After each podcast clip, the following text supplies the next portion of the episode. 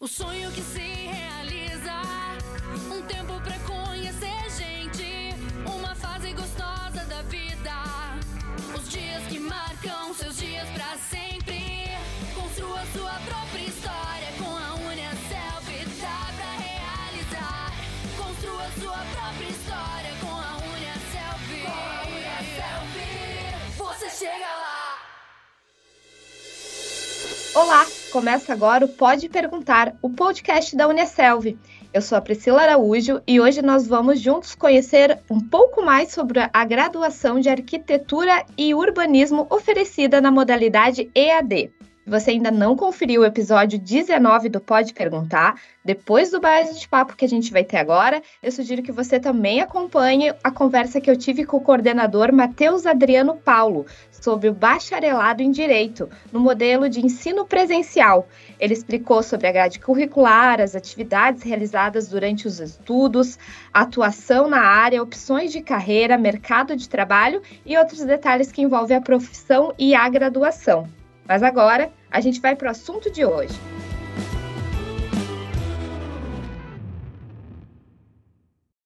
Neste vigésimo episódio, a gente vai falar sobre o curso de Arquitetura e Urbanismo. O nosso convidado é Luiz Augusto Ebert, que é doutor em Ciências, tem MBA em Gestão de Negócios, é avaliador credenciado do MEC e INEP, possui 13 anos de experiência na gestão de instituições de ensino e na coordenação de cursos de nível superior. Atualmente, é o coordenador da graduação de Arquitetura e Urbanismo EAD na Unicelv. Luiz, muito obrigada por estar aqui com a gente hoje e seja bem-vindo ao Pode Perguntar. Bom dia, Priscila.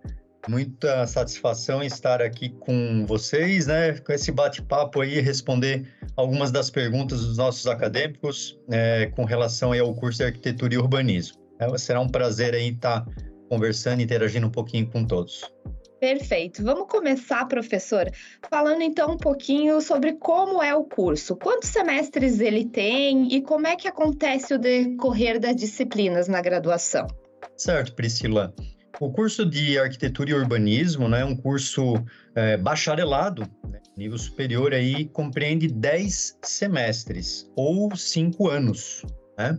Então, é um curso e é, ele mescla né, várias disciplinas, tanto da parte da arquitetura quanto do urbanismo, então aquela parte mais voltada ali para é, design de interiores, né, projetos de arquitetura, vamos dizer assim, né, mais especificamente, também a parte aí de urbanismo, que compreende a questão é, da gestão das cidades, né? Essa coisa que está muito hoje na moda, cidades inteligentes e sustentáveis, né? Então, pensar é, mobilidade urbana, por exemplo, pensar é, planos diretores né, das cidades, a parte de ecologia geral urbana. Então, basicamente aí, é, esses dois vieses né, que a gente tem, uh, e também, obviamente, que ao final né, do, do curso, então específico no oitavo, nono e décimo semestres, o acadêmico ele precisa fazer o seu estágio é obrigatório, né, e depois culmina isso lá no TCC, a gente pode falar um pouquinho mais adiante também sobre, que são disciplinas aí onde o acadêmico vai procurar é, um escritório de arquitetura, por exemplo, né, ou mesmo uma empresa, uma instituição pública para realizar essas atividades aí de campo, né, e atividades práticas. Ah, legal. E o mesmo tutor que começa com uma turma, ele segue com esses alunos até o final do curso, né? Quais são as vantagens desse diferencial que a Uniaselv oferece, professor?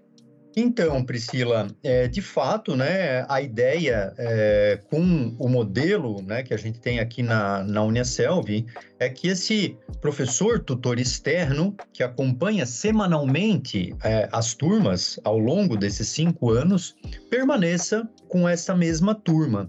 Né? Porque, para explicar um pouquinho também, né, é, eu acho que é importante deixar bastante claro para os nossos acadêmicos. A gente tem basicamente três atores envolvidos no processo de formação, no processo formativo é, aqui dos cursos do EAD da Unicel. Então, a gente tem o que a gente chama né, de tutor interno, aí temos o tutor externo e temos o professor da disciplina e ainda o coordenador de curso, que sou eu aí que estou falando com vocês. Né? Quatro, então, atores, né? Mais envolvidos na formação, no processo formativo, então, esses três atores. O tutor interno, que a gente chama, ele é uma, dá um apoio, ele obviamente que ele tem formação e aderência aí na área, né? Mas ele dá um apoio mais operacional, vamos dizer assim. O professor da disciplina, ele é o conteudista daquela disciplina, com formação e experiência naquela disciplina específica da grade curricular do curso de arquitetura. Porém, o acadêmico vai interagir com ele quando desejar, né? Quando tiver dúvidas, vai abrir um protocolo de atendimento com dúvidas naquela disciplina, ou para orientação do estágio, para orientação do TCC, ou mesmo das disciplinas práticas e dos laboratórios, né? Dos simuladores virtuais que a gente também vai ter ao longo do curso. E aí, entra né, a figura do professor tutor externo, né? Que a gente tem aí então esses encontros semanais, uma vez por semana.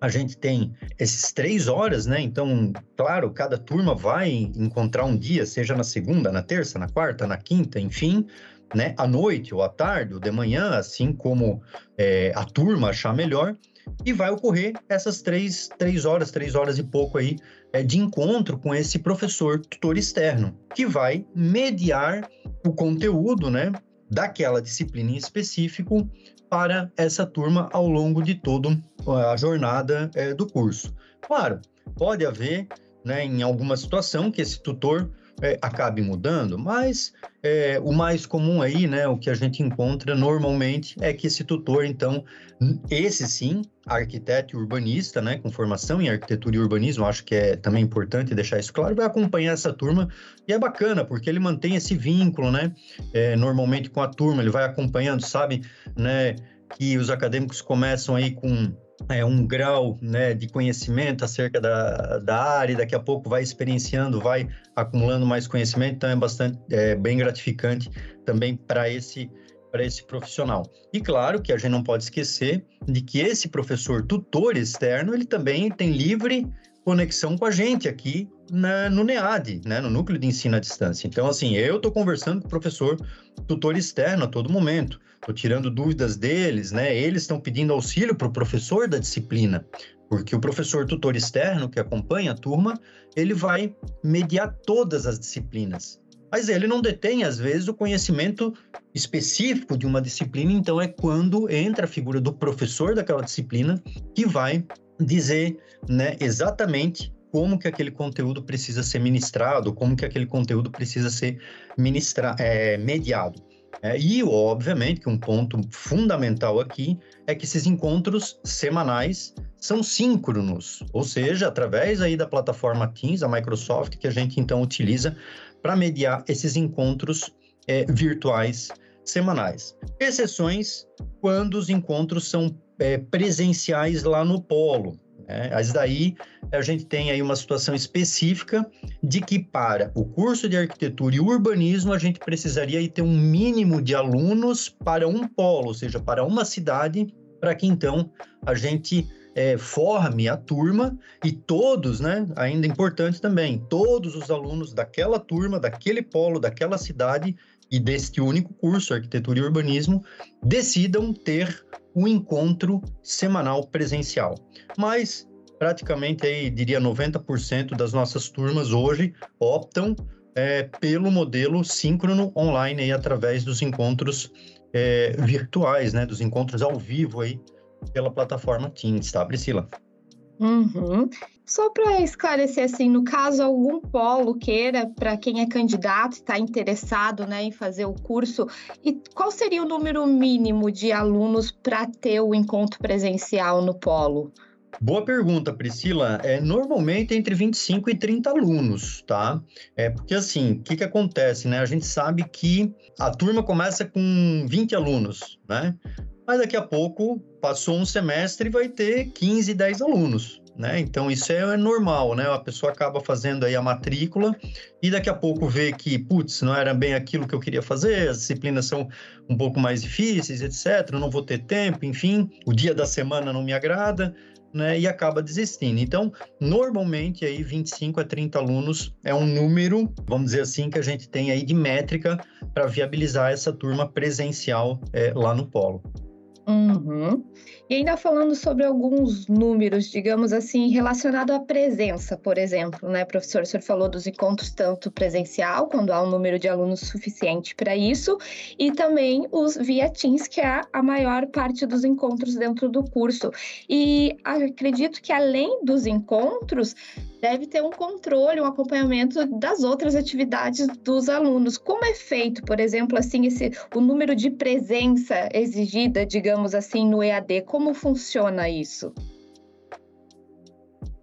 Excelente pergunta, Priscila, e é uma pergunta que também a gente, é, quando conversa com os acadêmicos, né, todos os é, início de semestre a gente faz aí as lives de boas-vindas, né, para os alunos e eles sempre nos perguntam isso. É engraçado porque é, são duas coisas, né? Quanto que eu preciso tirar de nota para ser aprovado na disciplina e se o encontro é obrigatório ou não é, né? É, tanto seja no, seja no formato é, síncrono, né, ou seja no formato presencial. Então, é, Priscila, o que acontece é que a gente, o encontro ele acaba não sendo obrigatório, mas a gente sempre fala que é o seguinte, né, o encontro ele é indispensável. O acadêmico que, te, que quer ter um processo formativo de excelência, que quer é, desempenhar é, de forma satisfatória é, profissionalmente, né, e quer estar empregado nas melhores empresas, os melhores escritórios, ele vai precisar obrigatoriamente, e aí é da sua consciência, né, ou seja, por isso que a gente fala que é indispensável, é fazer os encontros semanais. Claro, né, existirão dias que essa presença não vai ser possível, né? A gente, por exemplo, aí tem acadêmicos que atuam embarcado ou em navios da Petrobras, por exemplo, né? Às vezes temos acadêmicos que viajam a trabalho, enfim, inúmeras situações. Mas a gente sempre recomenda e fala que é indispensável para o processo é, formativo de excelência essa interação com o seu professor tutor externo é, e com seus colegas. Né? Então você imagina que numa turma aí é, que seja síncrona, né, uma vez por semana, essa turma ela acaba tendo alunos de todo o país, ou de uma determinada região, às vezes de dois ou três estados. Então, a rede de contatos, né, o networking que esses acadêmicos acabam é, tendo e interagindo uns com os outros, é fundamental o processo formativo dele. E a gente não pode esquecer do período de autoestudo, porque além, ah, mas professor, né, somente o, o encontro síncrono que, que vai fazer com que eu aprenda determinada disciplina. Não, né? O encontro síncrono, uma vez por semana, é um pedaço da carga horária daquela disciplina. A gente não pode esquecer que temos aí todo o período de autoestudo, que é compreendido aí por pelo menos duas, três horas por dia, e o aluno precisa se debruçar ao seu conteúdo, né? O, o conteúdo daquela disciplina, porque a gente tem um livro da disciplina, que é a espinha dorsal, né, de conteúdo daquela disciplina, e depois todos os materiais complementares. Mas para você dar conta de um livro aí de 200 páginas, 200 e poucas páginas, você precisa se dedicar aí pelo menos uma, duas, né, três horas por dia fazendo as autoatividades, fazendo os exercícios, fazendo leitura, buscando material complementar lá na trilha de, de aprendizagem. Ou seja, é um processo contínuo né, e de formação e o acadêmico ele não, ele não tem que estar tá preocupado, ah, se a presença é obrigatória, se a presença não é obrigatória, quanto que eu tenho que tirar de nota. Ele tem que estar tá interessado em consumir o conteúdo que a gente cura aqui, né? Faz toda a curadoria, contrata os professores, etc e disponibiliza para esse acadêmico, né, o néctar, vamos dizer assim, daquela específica disciplina para que ele possa, né, de uma forma exitosa, é, aprender, né, e internalizar isso é, para que possa aí, desempenhar profissionalmente, né, com excelência muito, e depois daqui a pouco está alocado aí no mercado de trabalho. Claro, um outro ponto importante que eu acho que já ia também passar batido aqui é, dizer que uma vez ao mês, é, para a realização da prova final, né, a gente tem aí quatro avaliações né, para é, cada disciplina, e a prova final, né, a gente tem uma prova final que é objetiva, ela precisa ser agendada no polo, e o acadêmico daí sim, independente se ele está no encontro síncrono ou presencial, uma vez por mês, ele precisa agendar no polo a realização dessa avaliação final. Tá? Então, é bem importante isso e que fique claro: uma vez por mês, ele vai ter que fazer essa prova, e daí sim, uma prova sem consulta, monitorada lá no polo, né? E ele vai é, precisar, sim, desse espaço de tempo aí de agenda para realizar essas avaliações. Uhum. E já que a gente está falando ainda nos encontros e na avaliação, professora, essa avaliação no polo, ela não se enquadra como encontro ou sim? E sobre os demais encontros, o senhor mencionou anteriormente que em média cinco e tal, isso dentro de que período? Como funciona esse cronograma, assim, e onde os alunos do curso conseguem ter essa informação sobre o calendário dos encontros, tanto via Teams e nos casos dos polos que há presencialmente? Uh, legal, Priscila, também boa pergunta, né? Sempre é, bastante, muitos acadêmicos acabam nos questionando sobre isso. A prova, ela não é tida como um encontro da disciplina, tá? Ela é um encontro apartado dos eh, demais encontros que a gente tem específicos para conteúdo. Então, tentar explicar aqui rapidamente para também não ficar eh, né, demorando, me delongando muito aqui. Mas vamos imaginar que eu anteriormente eu falei aí do livro da disciplina, né, que é a espinha dorsal de conteúdo. Então, cada disciplina tem um livro. Esse livro ele é separado em três unidades né, de conteúdo, vamos dizer assim. E depois, cada unidade a gente quebra em outros tópicos e, e sucessivamente. Mas, então, vamos imaginar que para cada disciplina a gente vai ter aí quatro encontros. Sempre quatro encontros é, mediados pelo tutor. E que, no primeiro encontro, ele vai ver, né? Estou aqui é, rapidamente né, falando, mas no primeiro encontro, ele vai ter aí uma apresentação da disciplina e vai ver a unidade 1. Segundo encontro, ele vai ver a unidade 2 do livro. Terceiro encontro, ele vai ver a unidade 3 do livro. E no quarto encontro, na primeira parte, ele vai fazer aí, o professor, digo, né, tutor externo, vai fazer um apanhado de todo o conteúdo da, daquele livro, daquela disciplina, e é, vai liberar então o sistema para ele fazer é, a avaliação final, né? Então, lembrando que a avaliação final tem uma parte dissertativa que ele vai fazer, conseguir fazer no AVA e depois a parte objetiva, que nem eu comentei, é, ele vai fazer lá no polo. Mas respondendo especificamente, né, a prova não faz parte é, dos encontros, né? E para cada disciplina, então temos quatro encontros, um, né, mais ou menos aí um para cada unidade do livro. E aí, e como os, os alunos conseguem saber as datas desses ah, encontros, onde eles encontram perdão, a Perdão. Tranquilo. Perdão. É, então, daí o que que acontece, né? Ele, o aluno, a gente sempre recomenda que ele vá ao polo, né, e faça aí o processo de inscrição e de matrícula, e uma vez que ele efetua sua matrícula, ele vai ter acesso ao Geoconda, ao nosso AVA, né, que é o ambiente virtual de aprendizagem tá certo? Então, lá no AVA, a gente vai ter todo o cronograma, né, conforme for se, né, for acontecendo a formação da turma e etc.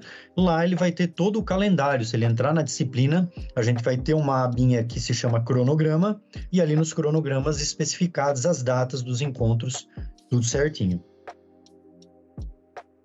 Ah, perfeito. Eles também conseguem acessar, acessar o AVA pelo Léo App, né, professor? O nosso aplicativo no, da Unicelv. Nossa, nossa, muito importante isso, Priscila. De fato, né? A, na Unicelv saiu na frente aí com o Léo App, então todas as é, funções aí que a gente tem né, no desktop do computador, a gente hoje está na palma da mão aí com o smartphone, né, através do Leo App, um aplicativo que funciona muito bem.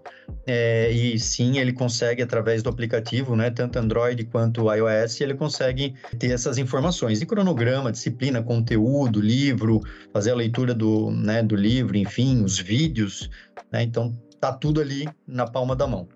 É, tá tudo mesmo, porque até os serviços administrativos eles conseguem resolver por ali, né? Bom, professor, vamos falar então um pouquinho das outras atividades. A gente falou das avaliações, mas há também tarefas, exercícios, outro tipo de atividade que vale nota dentro do curso de arquitetura e urbanismo? Como é que é?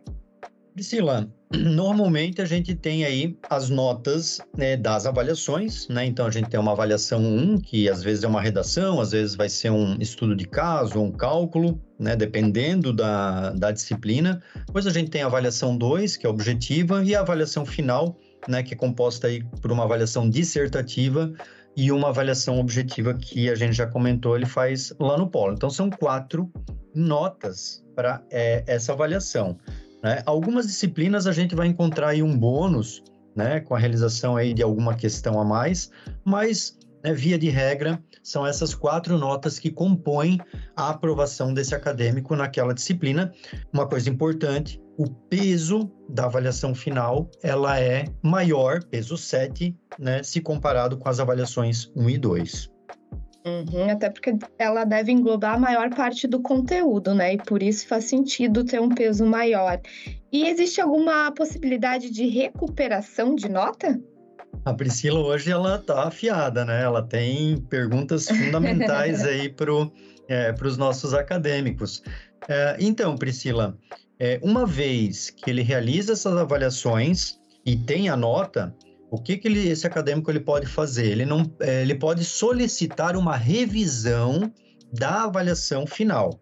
Tá? Então, somente para avaliação final, então avaliação dissertativa e avaliação objetiva final, ele pode solicitar um protocolo de revisão dessa nota. Ele não vai poder fazer a prova novamente. Esse requerimento ele vai vir para um dos nossos professores de disciplina e vai avaliar se de fato né, a, a, reclamação, a requisição daquele acadêmico faz sentido, né? Isso às vezes pode acontecer, né?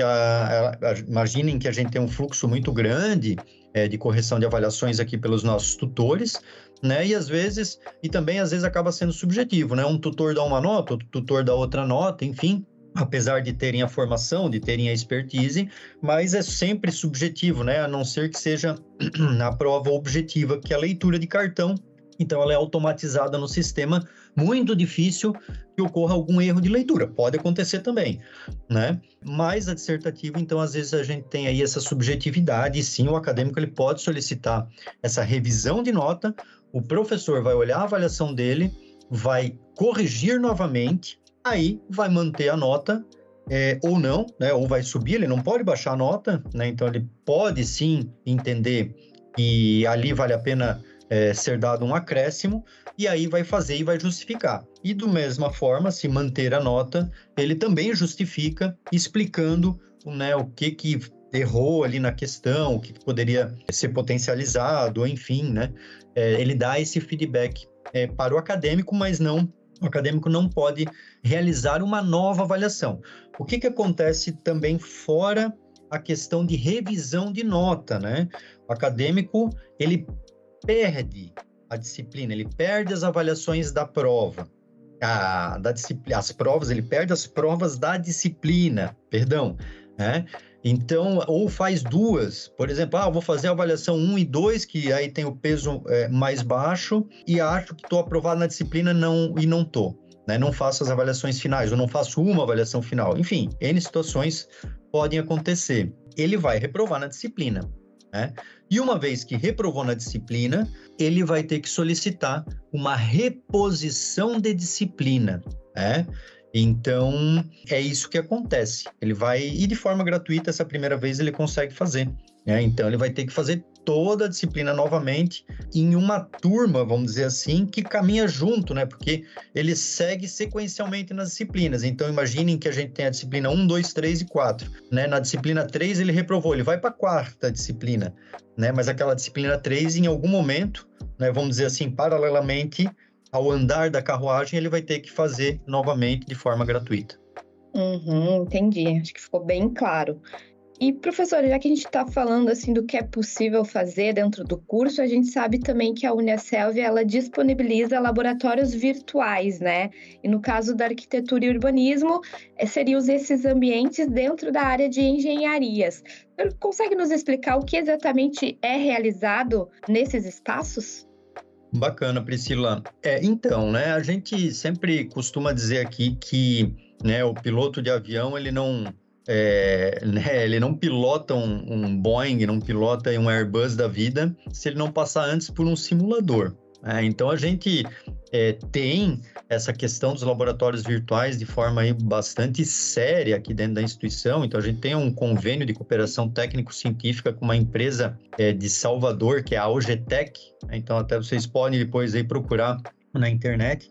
E a OGTEC, ela é, também, né, enfim, é, em cooperação com universidades, inclusive lá dos Estados Unidos, né, de Purdue, eles desenvolveram esses simuladores com, é, de forma muito fidedigna, né, de forma muito real, é, com o ambiente profissional que esse acadêmico é, vai encontrar, né, com um laboratório, enfim, com um escritório e etc.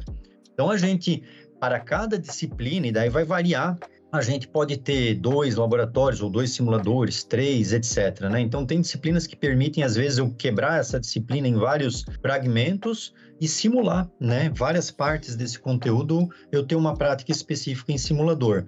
Né? Então, é bem bacana isso. E daí, sim, essas questões, o aluno, ele, é, né, ele precisa fazer esses exercícios, né? Então, no final das contas ali, é, da atividade de simulação, vai ser cobrado para ele né, a realização do experimento, é a realização do, dos cálculos, né, enfim, né, é responder algumas das perguntas e depois essas perguntas elas também são cobradas em avaliação. Né? Então, isso é importante é, né, deixar bastante claro. Então, pega, por exemplo, uma disciplina de desenho técnico. Então, ele vai ter lá né, uma simulação específica para aquela, aquela disciplina, é, ou de conforto térmico. Então, ele vai entrar, por exemplo, de acústica, né? A gente tem disciplinas voltadas à acústica. Ele vai simular um estúdio, por exemplo, de música, de gravação, né? E aí, como é que ele faz o controle das ondas sonoras, ou enfim, né, como é que qual o tipo de material que precisa ser utilizado e daí ele pode simular é, a reverberação dentro daquele ambiente. Né? Então, se ele utiliza um determinado tipo de material, Sonex, ou se ele utiliza lã de vidro, se ele, se ele utiliza lã de rocha, e daí ele coloca simulação de sons, de instrumentos lá dentro, de voz, aí ele vai ver como é que se comporta. Então, tudo isso a gente consegue simular. E ele não necessariamente precisa estar dentro do estúdio para entender né, como que a propagação daquelas ondas sonoras dentro daquele ambiente é, acontece, né? Porém, a gente, obviamente, e, e, é importante também trazer isso, a gente tem as disciplinas chamadas experiências, experiência profissional, né? A gente batizou elas com esse nome, elas tinham um outro nome anteriormente, é, mas dentro dessa experiência profissional, sim, é, a gente tem é, é temáticas né, que são ali do semestre, temáticas interdisciplinares, ou seja, elas congregam mais de uma disciplina, normalmente conversando com aquele semestre é, vigente que o acadêmico está tá realizando. E essas práticas, a gente, para essas experiências profissionais, a gente tem roteiros de atividades e esses acadêmicos eles podem realizar em campo, em escritórios, em empresas, ou às vezes mesmo né, é, em, em ambientes profissionais diversos, né, que conversam com aquela determinada é, temática. E claro, a gente não pode esquecer que depois vem os estágios e o TCC, né? E eu acho que é, depois a gente conversa um pouquinho mais, mas aí sim não tem, não tem jeito, né? Ele vai ter que ir para o ambiente profissional, para o estúdio, para enfim, para o escritório, para a empresa, para realizar essas atividades. Uhum, sim, logo mais já, já vou questionar sobre estágio e TCC, que é uma coisa que as pessoas também têm bastante dúvidas a respeito. Antes disso, professor, só para a gente saber, além desses laboratórios virtuais, existem outras plataformas que o curso tem disponível para os estudantes?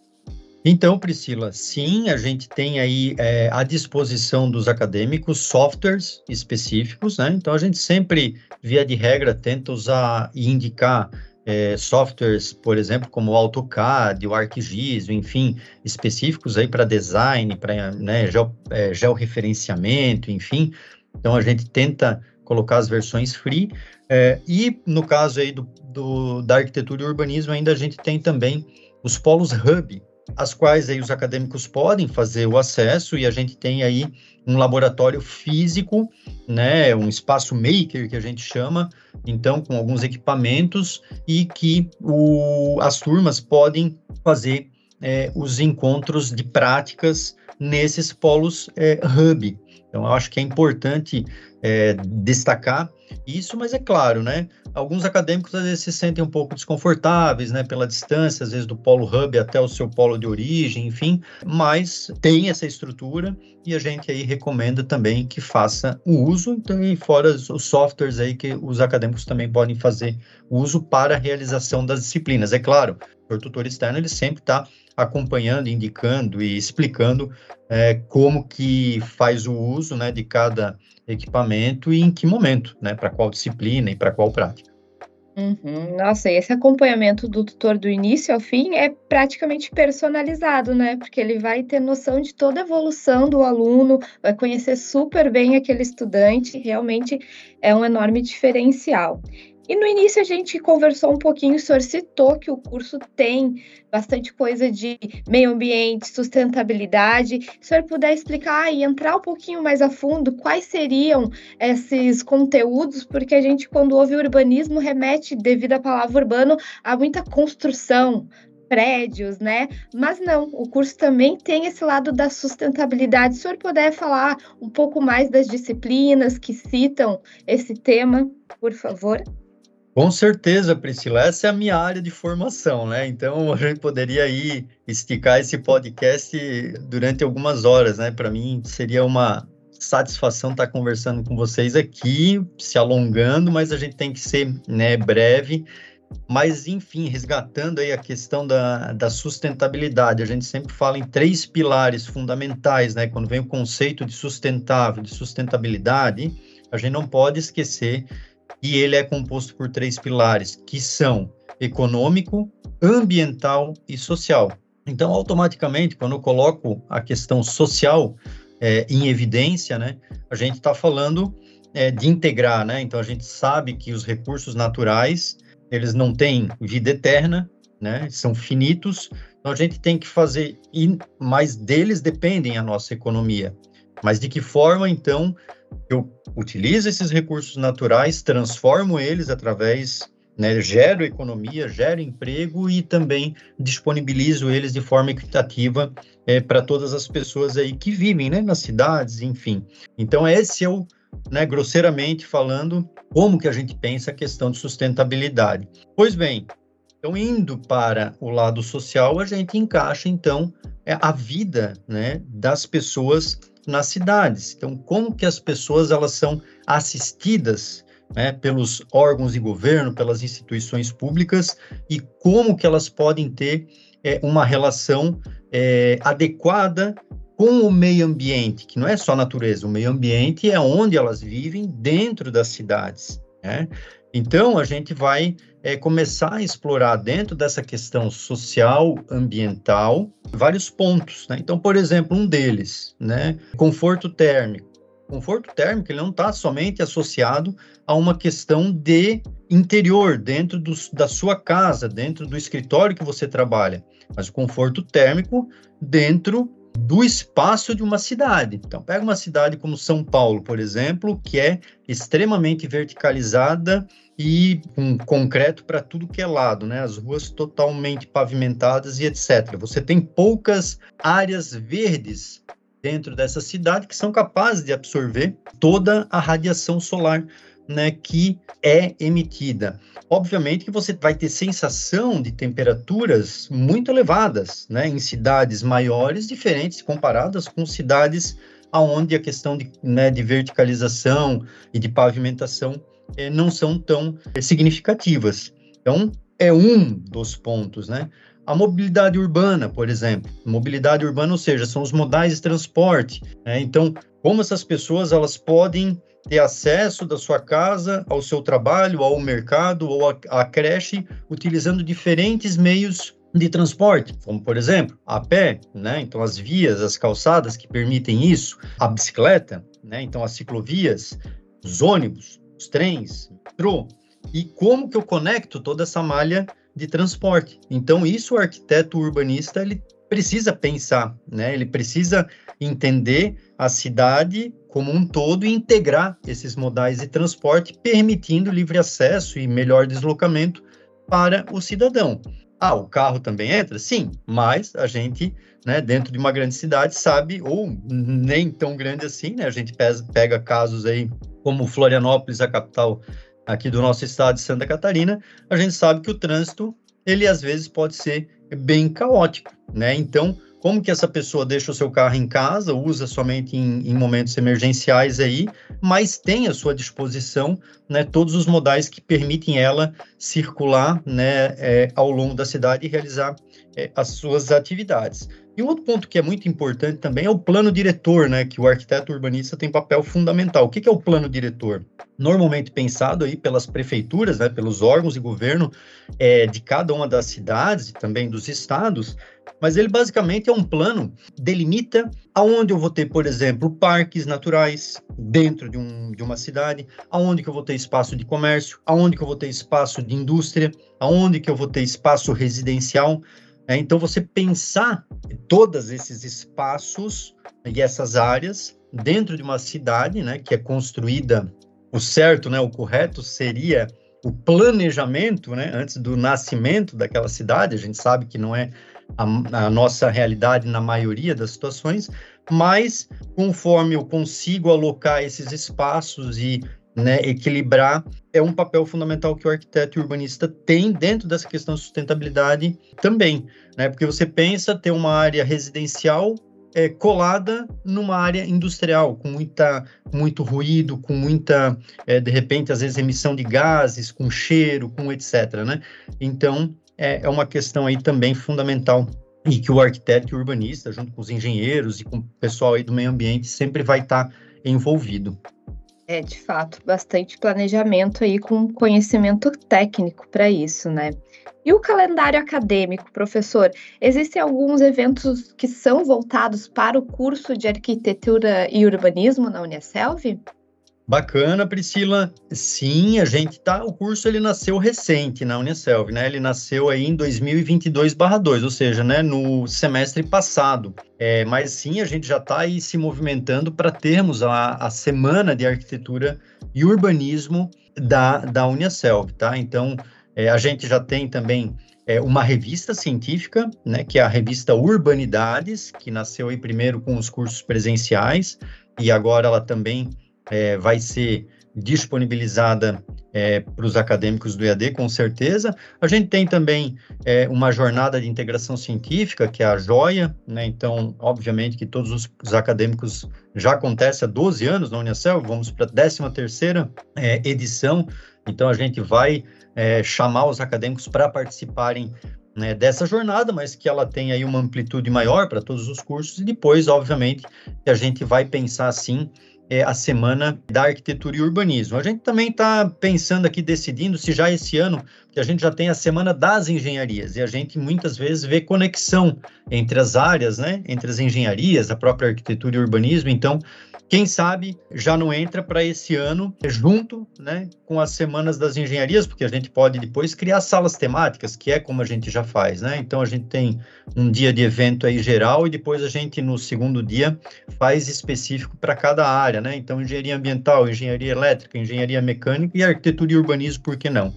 Né? Mas já está no radar com certeza, se não sair esse ano já junto com as demais engenharias, vai sair no próximo ano aí uma específica para arquitetura e urbanismo. Muito legal. Com certeza faz total sentido, até porque são coisas que estão super ligadas, né, as duas áreas. E outra coisa que o pessoal também questiona e pergunta é quanto ao trabalho de conclusão. Ele existe dentro do curso de arquitetura e urbanismo, professor? E se sim, como é feito esse acompanhamento? Os alunos eles têm alguma orientação durante a produção desse trabalho? Conta um pouquinho para gente. Excelente, Priscila. Sim, eles têm o famoso trabalho de conclusão de curso, TCC. Né? A gente sempre costuma dizer que o TCC é o cartão de visitas do acadêmico, porque afinal de contas é sobre aquele assunto, né, sobre aquela temática que ele vai construir né, o conhecimento relevante, né, onde ele vai mais se debruçar e pesquisar e tentar entender, resolver um determinado problema, é para que possa então frutificar, né, em um artigo científico, em um, em um relatório escrito e apresentar isso para uma comissão avaliadora, né? É, então, sim, ele no décimo semestre ele embarca na disciplina de TCC.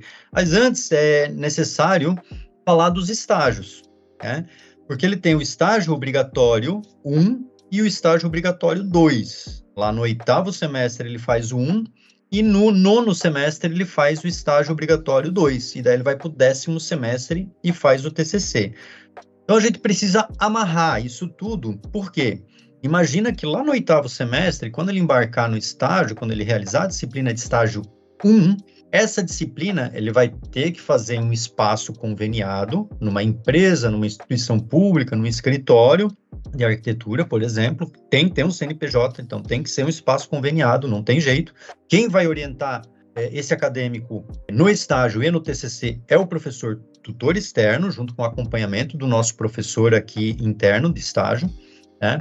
Mas então, resgatando, ele matriculou em estágio 1, ele vai pensar dentro daquele ambiente profissional um, uma dor daquele ambiente profissional, uma, um problema que ele precisa resolver. E isso ele concebe na forma de um projeto. Né? Ele lança as hipóteses, lança, lança algumas perguntas acerca daquela dor, daquela dificuldade que aquele ambiente profissional tem, ou algum processo que ele precisa melhorar, ou enfim, né, algum projeto que ele vai resolver, e justamente ele coloca isso da forma escrita, e essa aí basicamente é a ação, é a atividade, o produto que ele entrega resultado desse estágio 1. Né? Então tem toda uma metodologia, claro, que a gente precisa seguir, né, de partes, de introdução, de metodologia, de resultados esperados, de cronograma de execução que ele precisa colocar dentro desse estágio 1 para que no estágio 2 ele resolva. Então, estágio 1, um, que é o projeto, ele pensa nas ações futuras que ele precisa realizar. E o estágio 2, então, ele de fato coloca a mão na massa, realiza aquelas ações propostas no estágio 1, um, mensura aquilo, mede aquilo, vê se deu certo, se deu errado, o que, que poderia ter sido feito de uma forma diferente, melhor, né? E aí compila os resultados e analisa esses resultados. Pois bem, com isso em mãos, e normalmente o período de tempo que ele tem, três meses, quatro meses, às vezes é muito pouco tempo, ele vai então com essa mesma ideia para o TCC. Então você percebe que não é uma coisa separada da outra. A ideia starta lá no oitavo semestre e ele culmina no TCC, aonde ele vai aprofundar os resultados encontrados no estágio 2. Né? Então ele já tem resultados, ele já sabe se aquilo funcionou, se ficou legal, se o projeto ficou bacana, ficou adequado, tem conforto térmico, se está de acordo com a expectativa do cliente, etc. Mas ele precisa então aprofundar isso. Aprofundar em que sentido? Talvez ter resultados né, com maior quantidade de informação, às vezes na questão bibliográfica, né, ele precisa então citar autores de referência daquela temática que ele está estudando, ele precisa trazer isso, né, e aprofundar a análise dele. Então, de repente, o resultado que ele encontrou difere daquilo que um especialista naquela área fez em um outro trabalho, então ele precisa comparar isso e corroborar ou não. Ele precisa comparar e dizer assim: caramba, será que os, os resultados que eu encontrei aqui são muito diferentes daquilo que o, né, a pessoa que é referência na área encontrou? Puxa, será o que, que ele fez diferente? Será que eu segui a mesma metodologia, o mesmo princípio, a mesma realização né, de ações e os passo a passo ali, os, né, e, e, e por que, que o meu resultado diferiu tanto. Então, toda essa análise crítica né, e, e, e, sistemática ele vai precisar fazer e aprofundar no TCC. E aí sim, por fim, ele apresenta isso a uma banca e vai dizer se ele aprovou ou não. E por fim, é o cartão de visitas dele, né? Se ele resolveu, por exemplo, trabalhar com acústica. Ele se torna basicamente óbvio, ele é um arquiteto urbanista, mas ele tem aí como cartão de visitas a questão de tratamento acústico, por exemplo. Estou chutando aqui, né? A gente está é, divagando e pensando, mas por que não? Né? Então, ele pode oferecer o serviço dele, mas com essa né, especialidade, vamos dizer assim, né, com esse maior aprofundamento em acústica ou em mobilidade urbana, né, ou na questão de cidades inteligentes sustentáveis, que até é um curso que a gente tem aqui na Unicel, foi lançado aí pela gente como de forma inovadora e que conversa muito né, com arquitetura e urbanismo. Né? Então, enfim, o TCC vai ser sempre o cartão de visita, uma, visitas desse acadêmico, mas ele não pode esquecer que é uma, tem uma conexão direta com estágio 1 e estágio 2. Sim, ótimo, ficou bastante claro. Mas além desses estágios 1 e 2, que são os obrigatórios, se o graduando quiser fazer um estágio que não seja obrigatório, mas para ter uma experiência prática mesmo na área, é possível também, professor? Se sim, também, a partir de que semestre ele consegue já começar esse tipo de atividade? Muito bom. Pode sim fazer o estágio não obrigatório. A partir, a gente recomenda normalmente a partir do segundo semestre, né? Mas não tem aí um semestre que, ah, se ele quiser começar do primeiro semestre, ele pode começar. O estágio não, a gente sempre né, grifa bastante aqui, dá bastante ênfase, né, não obrigatório, ele vai ter que buscar um ambiente profissional de uma área correlata. Né? Então, novamente, né, uma instituição pública que tenha algum departamento afim, uma, uma empresa privada, um escritório de arquitetura e assim por diante. Mas, de forma alguma, o estágio não obrigatório convalida ou aproveita o estágio obrigatório. Né? Normalmente, o estágio não obrigatório ele é remunerado, ele ganha lá aquele é, né, um salário por essa atividade é, e as horas que ele tem do estágio não obrigatório até um percentual X, se eu não me engano, são 60 horas. Agora, depois a gente precisa aí consultar, o acadêmico vai precisar consultar o regulamento, tá? Mas se não me falha a memória, são 60 horas ele pode aproveitar como atividade complementar. Então, esse é um outro ponto muito importante para a gente trazer aqui podcast. É, ao final do curso, né, esse acadêmico tem um X horas de atividades complementares para serem realizadas. E o estágio não obrigatório entra como uma dessas atividades que o acadêmico pode é, inserir lá no, no Leo App, no Geoconda, enfim, né, e com essa declaração, CNPJ, carimbo, assinado, tudo certinho, vamos supor que ele inseriu lá 100 horas. Vai aproveitar apenas o número de horas que ele tem é, para aquela para aquele tipo, né, o número máximo de horas que ele tem para aquele tipo de atividade. Ah, eu participei de um curso online de mais 10 horas. Ah, beleza. De acordo com a regulamentação, ele pode, em cursos online, tirar mais um pedacinho do total de atividades complementares. Aí participou de um congresso científico mais um tantinho de horas que ele pode aproveitar e vai descontando aí do saldo, né, que ele tem de atividades complementares, né, pro, pro, do curso. Tá? Então, é importante trazer isso e sim, ele pode aproveitar com essas, né, com descontando dessas atividades complementares. Uhum, perfeito. É, a próxima pergunta que eu ia fazer é justamente sobre essas horas de atividades complementares. O senhor já deu um exemplo de algumas participações em eventos, cursos extras que podem servir o próprio estágio não obrigatório, que também comprova essas horas. E qual seria o número total exigido dentro do curso de arquitetura de urbanismo destas horas de atividades complementares, professor? Então, Priscila, a gente tem 80 horas de atividades complementares, tá? Então, 80 horas para os cinco anos. Não é pouco, é, então, a gente é, sempre recomenda que a partir do primeiro semestre que o acadêmico ingressa, ele já vá buscando né, fazer um curso, né, fazer uma experimentação aqui, participar de uma palestra, participar de um congresso, fazer um, um estágio não obrigatório e assim por diante. Então, vá né, ao longo do curso e de forma diluída para é, ir abatendo né, desse saldo remanescente para que não chegue no último semestre, no nono semestre, onde ele acumula estágio, acumula TCC e mais uma série de disciplinas, precisar ainda resolver essa questão das atividades complementares. Além das atividades complementares, existem também atividades de extensão, né, professor? O senhor mencionou que há um mínimo de horas do estágio obrigatório que precisam ser cumpridas. Na verdade, existem várias horinhas, digamos assim, que o graduando precisa completar ao longo da graduação. Explica para nós quais são, assim, como elas se dividem dentro da grade, por favor. De fato, Priscila, de fato. A gente, então, né, o acadêmico precisa ficar muito atento né, a cada tipo, vamos dizer assim, de atividade é, que ele vai precisar realizar ao longo da graduação. Né? Por exemplo, então, horas dedicadas somente à realização de disciplinas, disciplinas que a gente pode entender como disciplinas teóricas, né? Somando todas as disciplinas ao longo dos cinco anos, ele vai ter aí 3.240 horas, para vocês terem uma ideia.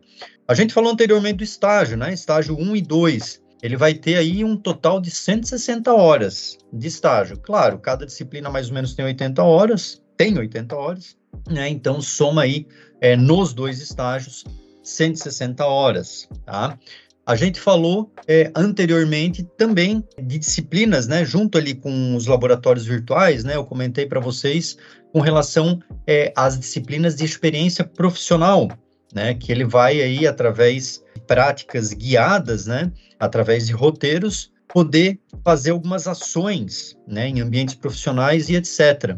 Ele vai ter 200 horas, né? então para cada semestre a gente tem 20 horas, né, para vocês terem ideia é, dessa, né, de, do, do, volume, né, e das horas é, que ele vai precisar cumprir para essas experiências profissionais, né, para essas práticas. E daí falamos também das atividades complementares que a gente também já tinha falado em 80 horas. E agora um ponto muito importante, né, que foi culminar é, em 2022 e a gente traz para a nova matriz agora em 2023, né? Então, né, os acadêmicos que estão entrando agora em 2023/1, ou seja, o primeiro semestre, já estão entrando nessa nova matriz curricular que tem 409 horas de ações extensionistas. O que, que é a extensão dentro de uma universidade, dentro de um curso superior? né? E, bom, só resgatando, antes de entrar no conceito, resgatando que isso foi aí uma questão regulatória exigida pelo Ministério da Educação, aonde toda matriz de um curso superior teria que ter, no mínimo, ou até 10% da sua grade curricular, é, vamos dizer assim, abastecida né, por atividades de extensão. Então, como a gente tem 4.089 horas total de curso, 10% disso, aproximadamente aí 409 horas de extensão que o acadêmico vai precisar realizar ao longo da graduação. Não é pouca coisa, tá, gente? Então, vocês terem ideia, né, e se compararmos com estágio, 160, né, 200 horas de, de atividades é, práticas, né, 80 horas de atividades complementares, não é pouca coisa, 409 horas. Mas indo então para o conceito, né, uma instituição universitária, ela está dentro de um tripé, né? O ensino, a pesquisa e a extensão, né? O ensino, basicamente, replicar a parte teórica, né? O conhecimento teórico já adquirido. A pesquisa, a iniciação científica, aonde os professores os acadêmicos produzem esse conhecimento. E a extensão é o braço aonde os acadêmicos, os professores e principalmente a instituição pega esse conhecimento adquirido e gerado e devolve para a sociedade né, na forma de uma utilidade pública, né, de uma utilidade né, na resolução de um problema, no apoio a uma determinada demanda que se tem na cidade, na sociedade, na comunidade de entorno daquele acadêmico, daquele polo. Então, ou seja, esses acadêmicos, e está sendo preparado um portal vai provavelmente vai ser semelhante, né, com a comprovação das horas complementares, ou seja, né, quando o acadêmico vai para o ambiente profissional realizar um estágio, uma determinada ação, etc, e vai comprovar isso. A ação de extensão, ela segue o mesmo raciocínio, mas o acadêmico, então, é, a instituição, a Unicelv, vai indicar para esse aluno um projeto de extensão, a ação que ele precisa fazer na comunidade, ele vai realizar essa ação, vai comprovar a realização dessa ação e vai então mostrar para a gente aqui, vai subir no sistema é, esse documento e a gente vai então, assim como atividades complementares, riscando aí do saldo remanescente. Então, normalmente, e claro, né, esse projeto de extensão ele vai ter a ver aí, né, com as várias é, linhas de atuação do arquiteto urbanista. Então, seja né, na, na questão aí é, de paisagismo, de cidades inteligentes, ou mesmo na elaboração de, de, de espaços anteriores, de né, de edificação, de construção de, de casas, etc. Então, ele vai ter que realizar essa ação de apoio comunitário no entorno aí do seu polo, da sua comunidade onde ele vive. Uhum. E agora entrando um pouquinho dentro do, do assunto de mercado de trabalho, professor, tem alguma linha, alguma área dentro da, da profissão que o senhor acredita que está em destaque que necessita mais de demanda desses profissionais ou que está caminhando nesse sentido? Como é que o senhor avalia nesse sentido? Boa pergunta, Priscila. Eu acho que a gente conversou, né, e já trouxe um pouco ao longo da nossa conversa aqui, essa questão de cidades inteligentes e sustentáveis é o que, para os próximos anos, aí até 2030, é, é um mercado que está movimentando bilhões né, de dólares, eu diria.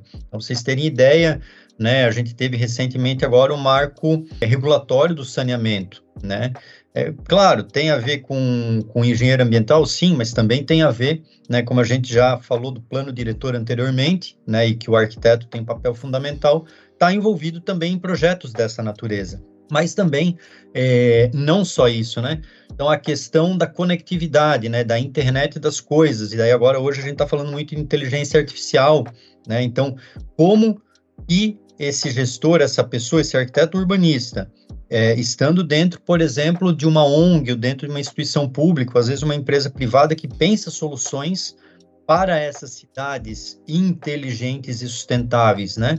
Então, hoje, aplicativos de todas as naturezas, né? Seja para resolver problemas aí, você encontrar um médico, de fazer uma consulta, às vezes online, ou enfim, a questão da mobilidade urbana, a questão de, é, enfim, de espaços verdes, de construções sustentáveis, como eu diminuí o impacto da minha edificação, do meu prédio, com aqueles telhados verdes, ou enfim, né, é, soluções de todas as naturezas, né, de, enfim, de todo espectro aí que o arquiteto urbanista tem papel é, fundamental. Então, eu diria que vai mais aí eu acho, para esse lado. A própria história de hoje, né, de criptomoedas, né, enfim, que também talvez não tenha o papel direto do arquiteto urbanista, mas sabendo que ele vai precisar integrar equipes multidisciplinares, de desenvolvedores, né? Então, o pessoal do TI, né, questão de inteligência artificial, não sei se a gente já falou agora, mas enfim, repetindo aqui, né, que caramba, né, quanta inovação, quanta evolução que está vindo, e de novo, né, extrapolando para o bem-estar social, para o bem-estar ambiental, para o bem-estar econômico. Então, a gente tem uma eu acho que tem que olhar para essas tendências, né? Não ficar preso naquela velha ideia de que o arquiteto urbanista está somente dentro do escritório, pensando espaço interior, ou remodelar uma casa, ou construir como que né, vai ser aí o design daquele ou daquela, enfim, construção, mas está olhando para essas novas tendências aí de mercado e com certeza dentro de equipes multidisciplinares ele vai encontrar o seu espaço buscando uma solução tecnológica para isso. Sim, inclusive, como o senhor disse, a maioria das pessoas pode ter essa visão, né? Do arquiteto só fazendo planta dentro de um escritório, mas não é bem assim. Eu queria aproveitar e perguntar, então, como é que quais dicas o senhor dá, por exemplo, para empreender dentro da carreira de, de arquitetura e urbanismo? Também é possível fazer concursos públicos, né, professor? Existem essas possibilidades? Com certeza, Priscila, com certeza. Eu acho que o, né, a questão do empreendedorismo ela, ela é muito ela é muito forte na né, questão de startups, né, com essas ideias inovadoras, onde a gente precisa buscar uma dor, né? Qual é que é a dor, né, do, da, da cidade, do cliente, ou às vezes de, de uma determinada empresa, até mesmo dentro de um escritório de, é, de projetos, né? Por que não? De que forma que eu posso resolver a dor né, daquela empresa, daquela cidade, enfim, e daí vem a questão aí do empreendedorismo. Caramba, às vezes eu tenho uma solução aqui que leva em conta, é, né, óbvio, não posso, não tem mais como, né, é, deixar de fora a, a, parte aí da tecnologia, né, então eu vou chamar aí um pessoal do TI, vou chamar um pessoal aí que entende, entende, por exemplo, de modelagem de dados, né, essa coisa do né, data driven, né, ou seja, guiado por dados, eu acho que é muito importante, é fundamental. Eu acho que o arquiteto urbanista tem essa noção, até por ser, né, uma, um curso aí muito próximo das engenharias, com certeza ele vai ter disciplinas aí que precisem do raciocínio lógico, né? Então, assim, é, hoje você não toma mais decisão se você não está baseado por dados. Então, você tem que entender um pouco ali de estatística, né, raciocínio lógico. Então, de repente, pensar soluções né, que conduzam a tomada de decisão dentro dessa expectativa. E, obviamente, que você lançar soluções, né, produtos, constituir uma startup, por que não? Pensando em dar esse tipo de solução para quem precisa, claro, né, é muito importante. Você tem que ter aí um, um faro e tentar enxergar, e por isso sempre pensar fora da casa, né? É enxergar isso, essa demanda na sociedade, né? E depois, claro, a solução, mas primeiro você tem que ter aí, enxergar qual que é esse, é, esse gap que você quer resolver. E aí, pensar na solução e depois startar isso, né? Prototipar, validar e colocar isso aí à disposição e ver se de fato a demanda vai acontecer, né? Mas é muito importante, muito importante. Eu acho que fugir um pouco, né, dessa questão de ah, ou escritório ou concurso público. Acho que cada vez mais, é, nossa, né, o home office veio para isso, né? Tanta gente vivendo hoje na internet. Por que não? Olha só, tô agora aqui a gente, né, tá abrindo espaço aqui para conversar um pouco mais. Por que não um canal de arquitetura, um canal no YouTube? Hoje quanta gente está vivendo aí de YouTube? Né, de, de, de, enfim, por que não um canal, né? Poxa, o cara vai, se forma em arquitetura, daqui a pouco começa a trazer. Estou dando uma ideia aí, ó, para vocês. Né? O cara faz um canal no YouTube, referência no Brasil, né, com assuntos relacionados à arquitetura e urbanismo. Acho que nem tem isso no Brasil, olha só. Né? Então, assim, tem que pensar nessas coisas. Não, não, não adianta a gente ficar pensando no mesmo quadrado, nas, como era feito, porque a gente vai sobrar pelo caminho. Né? Se a gente não evoluir, vai sobrar e as oportunidades de trabalho, de fato, não vão aparecer. Dicas muito boas, um podcast também, quem sabe, por que não, né? Olha, e com certeza. Com certeza, é um leque de opções, né? Basta ter interesse e, como o senhor mesmo disse, buscar onde está essa dor para suprir ela. E falando um pouquinho agora depois da graduação, professor, quando o aluno concluiu, se formou e ele já busca uma especialização na área, existem também diversas pós-graduações que podem ser feitas, né? O que o senhor fala a respeito disso? Quais as mais indicadas, até se por acaso recordar alguma que a Unicelv tenha disponível também, pode mencionar, por favor.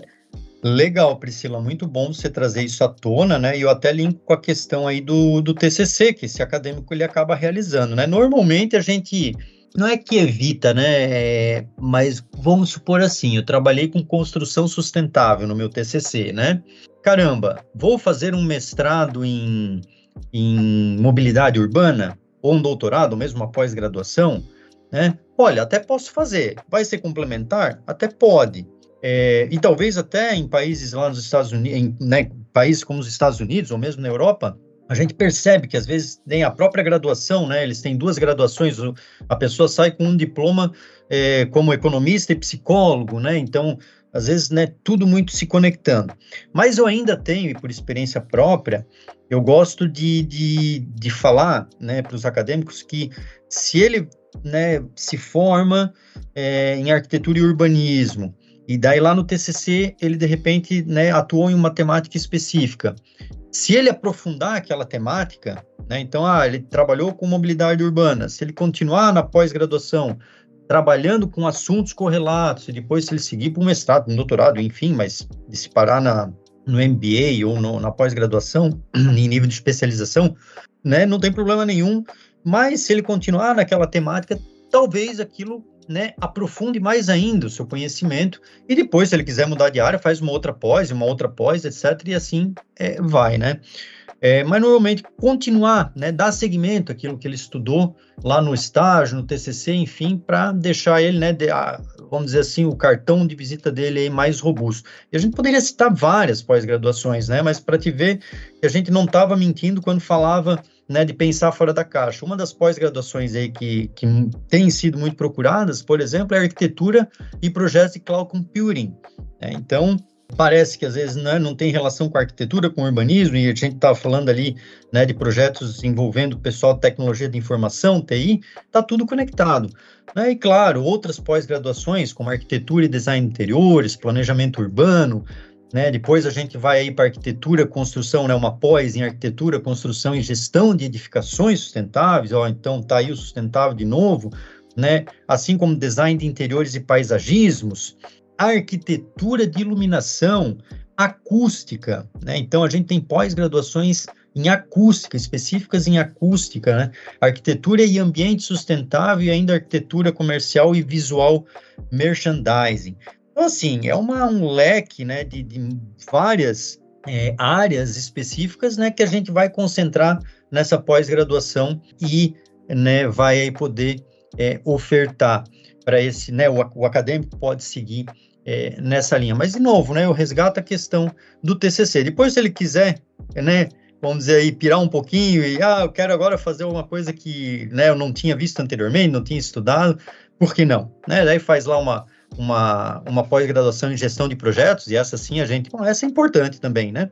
Gestão em projetos a gente tem na Unicelv, né, inclusive, né, e eu acho que é fundamental, né, ou gestão de negócios, também, fundamental, e a gente tem na Unicelv, né, fazer uma pós em gestão de negócio, o cara voltou mais o seu conhecimento para a área de gestão, né, e quer entender como é que funciona uma empresa, um escritório, etc., quer seguir na área de gestão, por que não?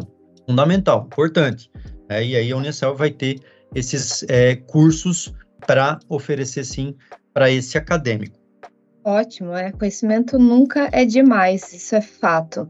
E para finalizar aqui o nosso bate-papo, professor, então, o que, que o senhor diria para quem ainda está em dúvida de se inscrever no curso de Arquitetura e Urbanismo da Uniaselv? E se, na sua opinião, tem algum mito aí para tirar, para desvendar relacionado ao curso também? Legal, Priscila. Eu acho que, né, Bom, a gente já falou e até a gente, né, aqui conversou sobre alguns conceitos que eu acho que é esse principal sair dessa caixa, né, de, de, de achar que o arquiteto urbanista está preso somente nessa coisa do escritório, design interiores e etc, né, e edificação e construção. Então, começar a pensar fora da caixa, integrar equipes multidisciplinares, né, agregar conhecimento, pensar soluções envolvendo tecnologia, isso aí é um, é, eu acho que é a quebra de paradigma que vai tornar, né, esse arquiteto e urbanista aí dos próximos anos essencial para o mercado de trabalho. Mas eu gostaria de trazer aqui um ponto é, muito importante, que é muito questionado pelos nossos acadêmicos, que é a história do conselho profissional, né? Então a gente tem sim o CAL, né, que é o, o conselho Federal dos Arquitetos e Urbanistas, né? E a pergunta sempre que, que traz aqui, que a gente poderia falar que é um mito, né? Que é o seguinte: ah, o é, aluno acadêmico que se forma em arquitetura e urbanismo ao final, quando recebe o seu diploma, ele não vai ter a carteirinha, né? Ele vai lá para o Conselho Federal e ele não vai conseguir a emissão da carteirinha do profissional para poder assinar os projetos e a, a exercer as atribuições que lhe são conferidas, né? Acho que é muito importante falar disso, porque o que, que acontece, né? É, tudo é transição. E, obviamente, que até poucos anos atrás, a gente somente tinha cursos presenciais de arquitetura e urbanismo, e isso é, vai evoluindo. A gente, né, o EAD está aí para consolidar cada vez mais, né, as metodologias de ensino e, e educação, é, e não seria diferente para arquitetura e urbanismo. A gente daqui a pouco vai ter medicina, né, que vai poder é, ser realizado aí pelas instituições, obviamente que vai depender, né, de uma série de de inovações tecnológicas, mais uma vez, mas resgatando também, para não ficar aqui me delongando para arquitetura e urbanismo, a gente tinha uma resistência muito grande do Conselho Federal em é, liberar né, esse curso para o formato online. Só que, a, às vezes, o Conselho é, Federal ele esquece que ele não tem autonomia para fazer a gestão da oferta de cursos superiores no Brasil. Né? Ele apenas emite a carteirinha e regula a profissão, ou seja, se aquele profissional ele está realizando, né, com ética é, e dentro das conformidades as suas é, os seus projetos, as suas ações, as suas atribu atribuições. Quem tem gestão, quem regula cursos superiores no Brasil é o Ministério da Educação, né? E que está hierarquicamente falando sobre um conselho é, profissional. Então, voltando para a questão aí, né, de ah, se o CAL vai autorizar ou não vai autorizar, primeiro, não é o CAL, né, o conselho, que autoriza um curso superior, é o MEC. A Uniaselv, por ser uma instituição universitária, ela tem autonomia na oferta do curso de arquitetura e urbanismo e após dois anos do início da primeira turma, então, ou seja, né, lá em 2022/2 que a gente iniciou a oferta da primeira turma, Dois anos após, dois anos e meio após, né, que é 50% aí da grade, né, quando os primeiros alunos atingem 50% da grade, é, a gente protocola um pedido de reconhecimento, tá certo? E o MEC, então, vem para a instituição fazer o reconhecimento do curso, né?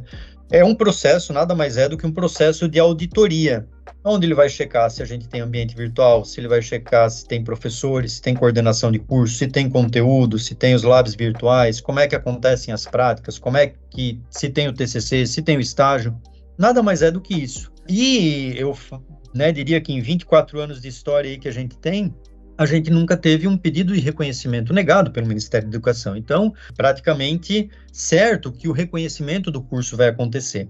E quando o curso é reconhecido e o diploma é emitido para esse acadêmico, ele não tem atrás do diploma dizendo, ah, esse curso foi é reconhecido e é um curso presencial, é um curso EAD, até porque isso configura crime, né? Por distinção de modalidades. Isso não existe no Brasil, né? É preconceito. Então, ele, com esse diploma, de posse desse diploma reconhecido, tá certo? Ele vai sim ir para, para o escritório regional ali do Conselho é, de Arquitetura e Urbanismo, e sim, o Conselho vai precisar, vai né, ter que emitir essa carteirinha é, profissional para que ele possa emitir os laudos, né, e o registro, as RTs, né, é, técnicas né, dentro das atribuições aí que lhe conferem na realização de projetos e todas as, as ações que são é, pertinentes. Então, acho que esse é o grande mito, é ainda grande é, dúvida que os acadêmicos têm, que perguntam bastante se o conselho tem é, alguma gestão sobre essa questão da emissão do diploma ou do não reconhecimento, etc. E não, não tem e quem faz esse processo todo é o Ministério da Educação, ao qual a Uniaselv segue religiosamente, todas as diretrizes, né? inclusive todas as recomendações das DCNs, que são as diretrizes curriculares nacionais, que é uma equipe técnica do MEC que faz, né, que diz, olha, instituição de ensino, você precisa seguir essas regras e você terá o seu diploma reconhecido. Feito isso, reconhecido o curso, a emissão da carteirinha vai ocorrer naturalmente. Ótimo, ficou muito esclarecedor. Luiz, muito obrigada de verdade pela tua presença aqui no Pode Perguntar, por todas esses, essas dicas, esses ensinamentos compartilhados com a gente e tirando as dúvidas sobre o curso de Arquitetura e Urbanismo da Uniaselv. Obrigada mesmo, viu? Imagina, Priscila, a gente que agradece, né, e fica muito honrado em estar conversando e contribuindo aqui para os nossos acadêmicos, para a comunidade, né, para esse podcast aí para vocês, o Heitor aí que também está no apoio técnico, tá? Então, no que precisarem, a gente está à disposição, sempre uma satisfação estar tá aí conversando com vocês. Que precisarem, a gente está à disposição e venham para a Uniacel e venham fazer o curso de Arquitetura e Urbanismo. Um abraço a todos.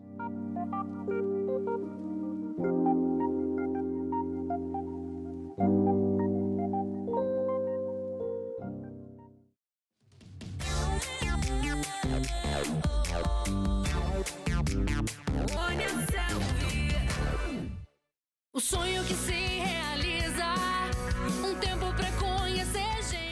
No site da Uniaselv, uniaselv.com.br, você encontra mais detalhes sobre todas as mais de 150 graduações disponíveis, além de informações sobre as mais de 200 pós-graduações oferecidas na educação continuada e as opções de cursos técnicos e profissionalizantes. No portal também é possível acompanhar as últimas notícias da instituição. E, é claro, ficar ligado nas redes sociais da Uniaselv, porque nelas são compartilhadas histórias, conteúdos, dicas de educação, vida profissional, mercado de trabalho e muito mais. Com a técnica de Heitor de Souza e edição de Pedro Rodrigues, o vigésimo episódio do Pode Perguntar fica por aqui. Eu sou a Priscila Araújo, muito obrigada pela sua companhia e a gente se encontra em um próximo episódio. Até lá!